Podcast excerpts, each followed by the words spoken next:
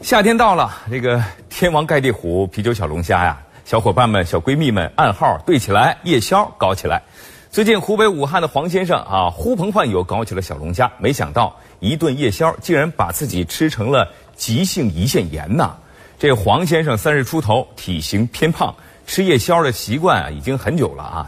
前几天晚上他约上好友去吃龙虾。啊，可能是太尽兴了，他一个人就吃掉了三盆油焖小龙虾，还喝下了半斤白酒。